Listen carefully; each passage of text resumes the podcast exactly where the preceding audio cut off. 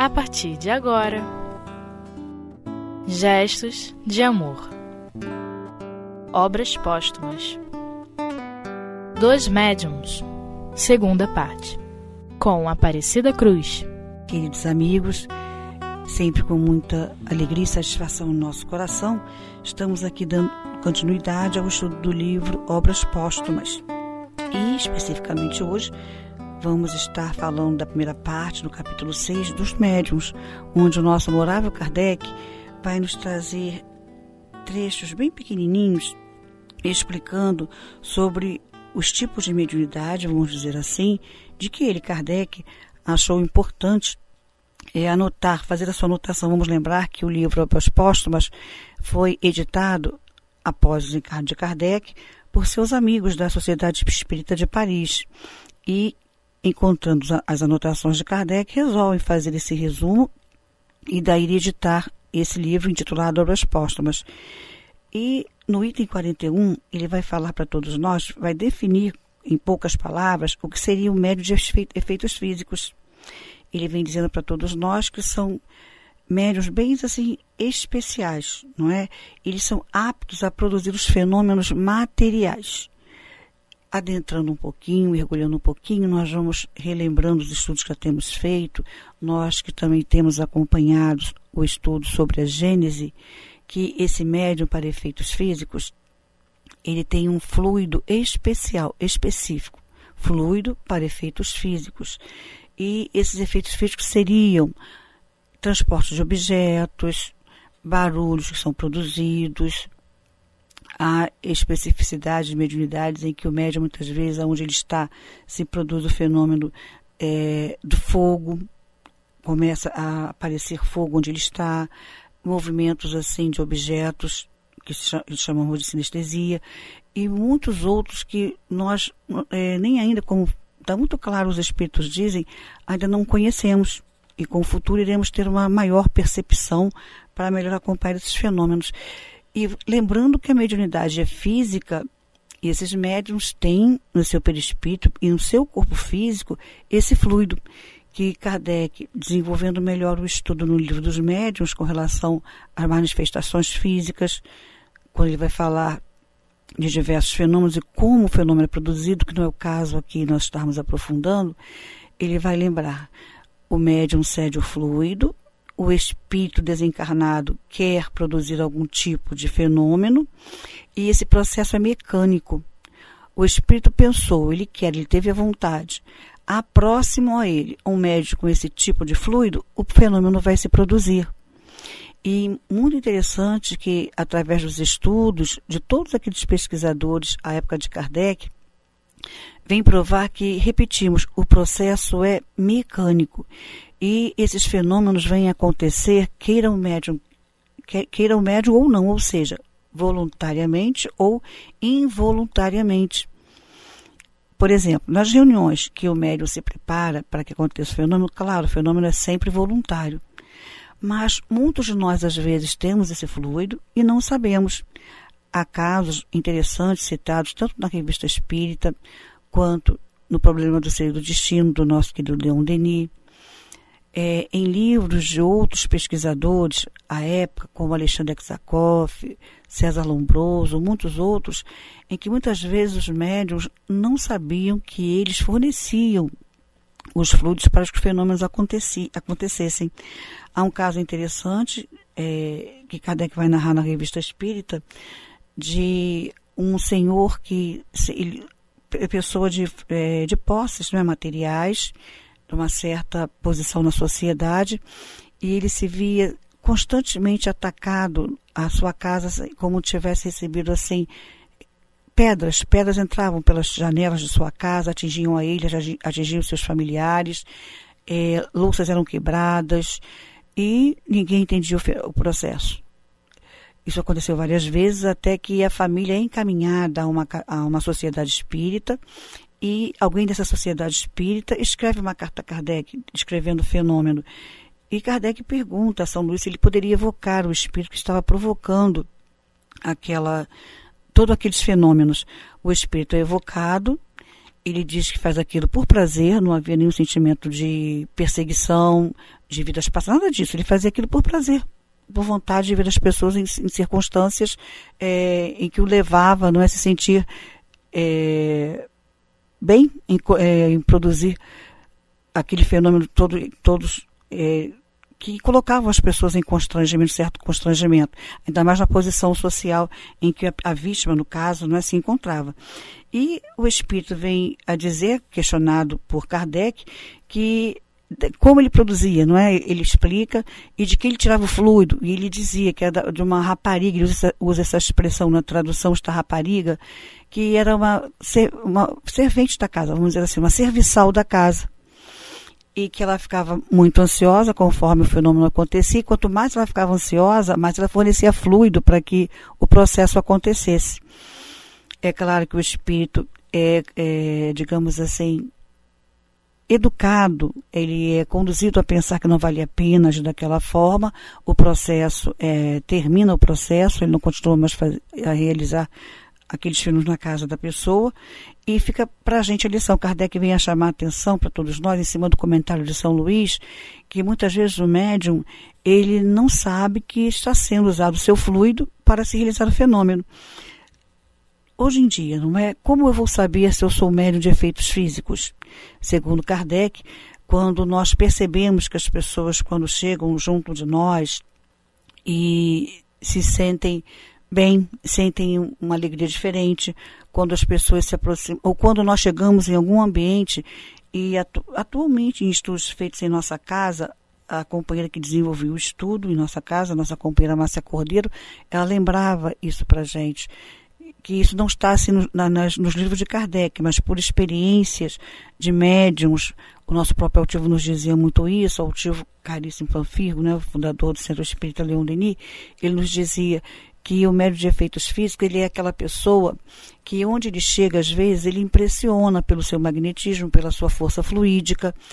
Ele tende, caso ele não tenha trabalhado ainda muito bem os seus pensamentos, seus sentimentos, ele tende a ser uma pessoa de aonde ele chega, geralmente, é, não necessariamente sempre, mas algumas vezes, se as pessoas estão conversando, do nada, de repente, surge uma discussão. Do nada, as pessoas começam a discutir é, ou seja, o seu fluido, sem ele saber, ele irradia o seu fluido no, no, meio daquela conversa, e aquele fluido pode levar as pessoas a agir com mais ostensividade, vamos expressar assim, dentro dos sentimentos que elas trazem. É uma forma de, se identificar se eu tenho fluido, não é para efeitos físicos ou não.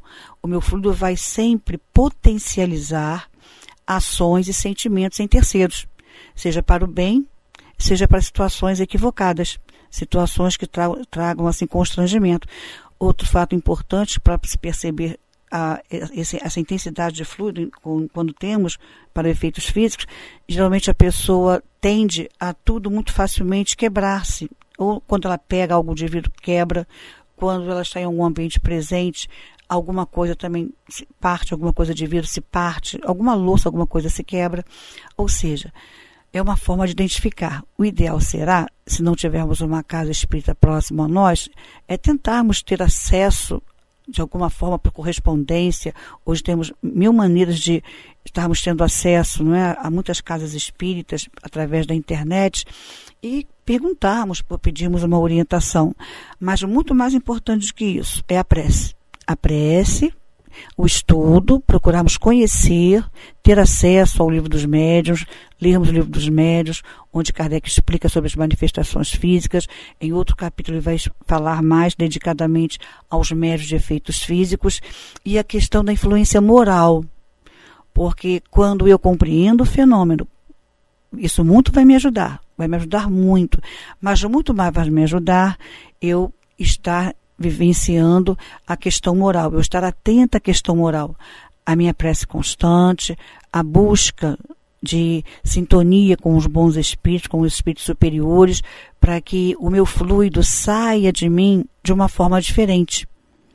E eu estando com a minha mente bem trabalhada, Vejamos bem, não é que a gente vai se transformar em, não é santo de um dia para o outro, não é esse o objetivo.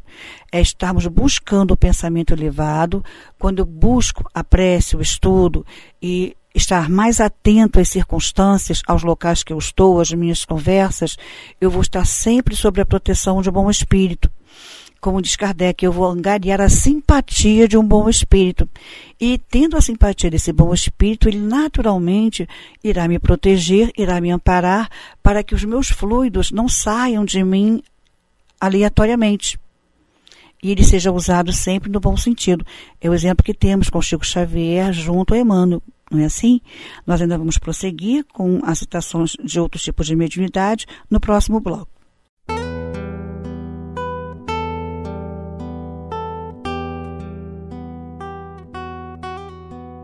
Gestos de amor.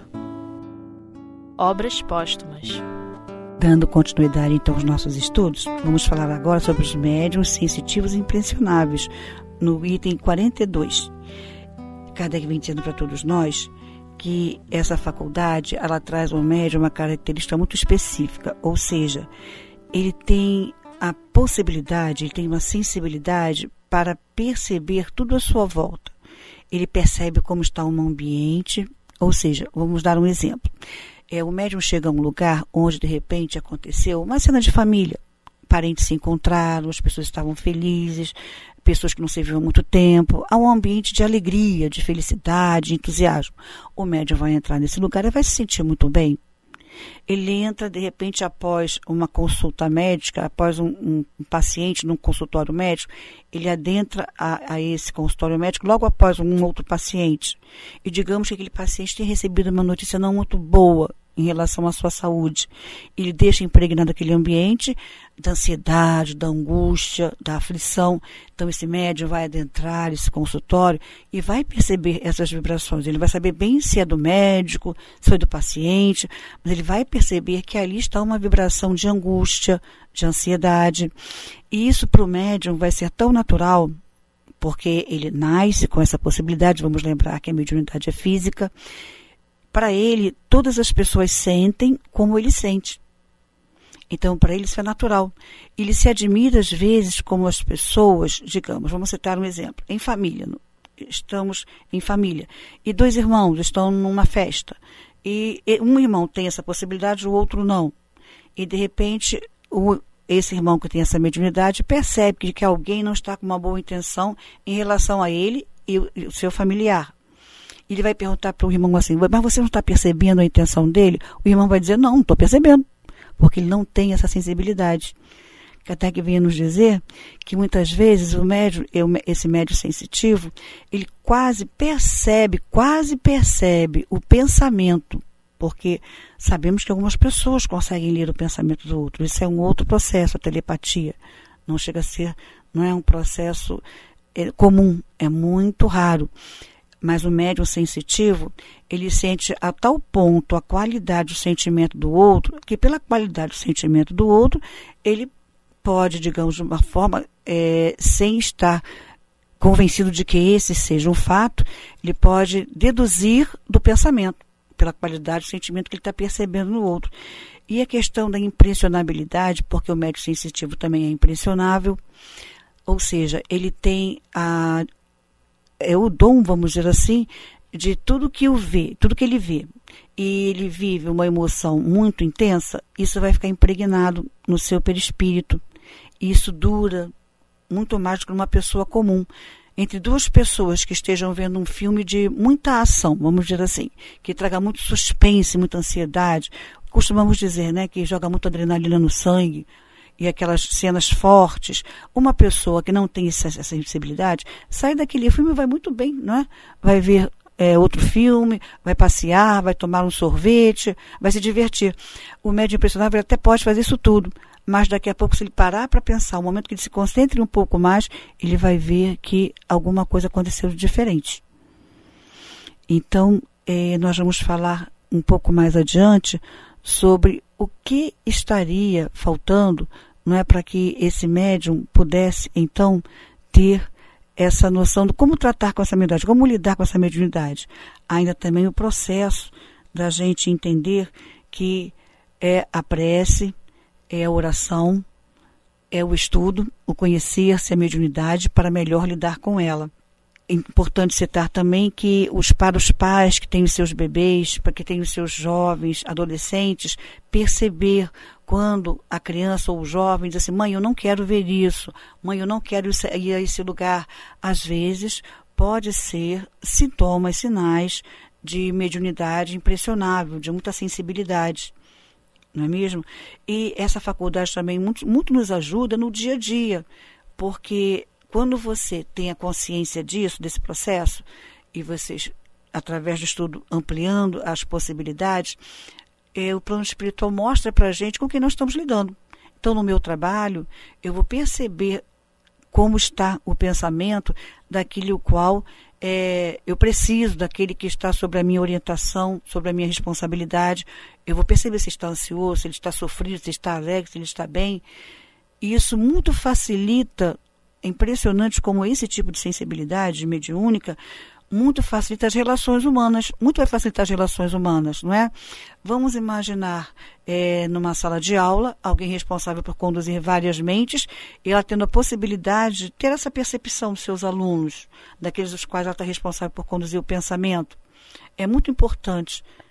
E é claro, repetimos, segundo Kardec nos diz, todo tipo de mediunidade ela pode ser Raras são aquelas que não poderiam, mas a maioria delas podem ser adquiridas, está lá no livro dos médiuns, desde que com preces sinceras, os, espíritos, os bons espíritos percebendo em nós o desejo sincero do progresso, eles, nós vamos atrair bons espíritos, vão nos ajudar a ampliar a percepção na área que desejávamos.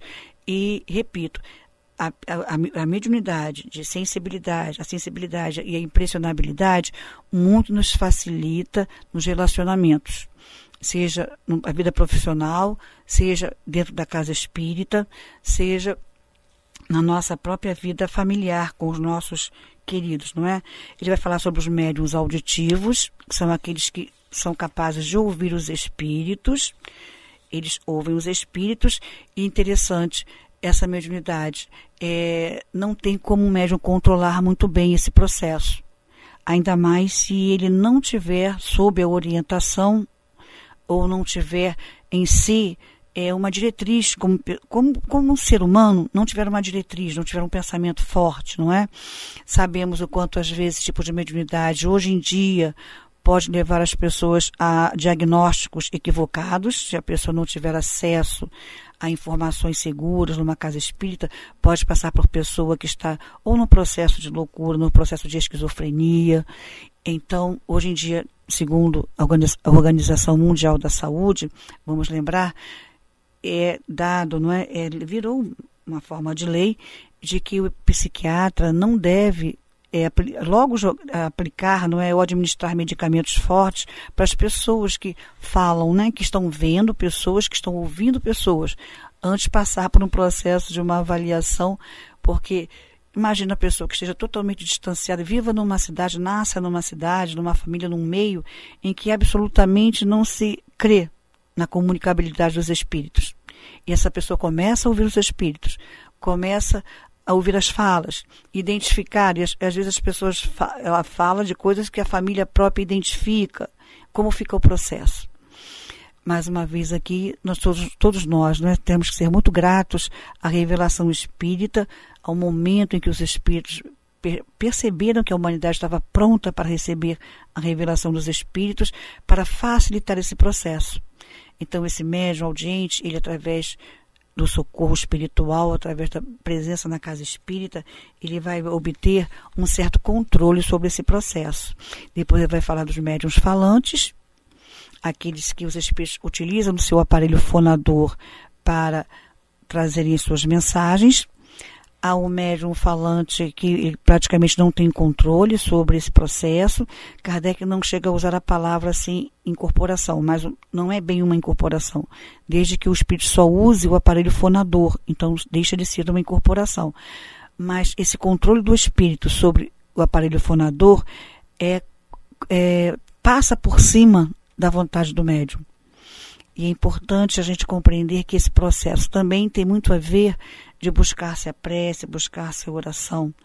Ele vai separar o falante do audiente, né? que o falante até pode ter um controle sobre o processo, já o médium, audiente, não. Depois vai falar sobre os médios videntes, que também ele diz que é uma faculdade muito incomum, muito raro o médium vidente. Ele tem a possibilidade de ver os espíritos.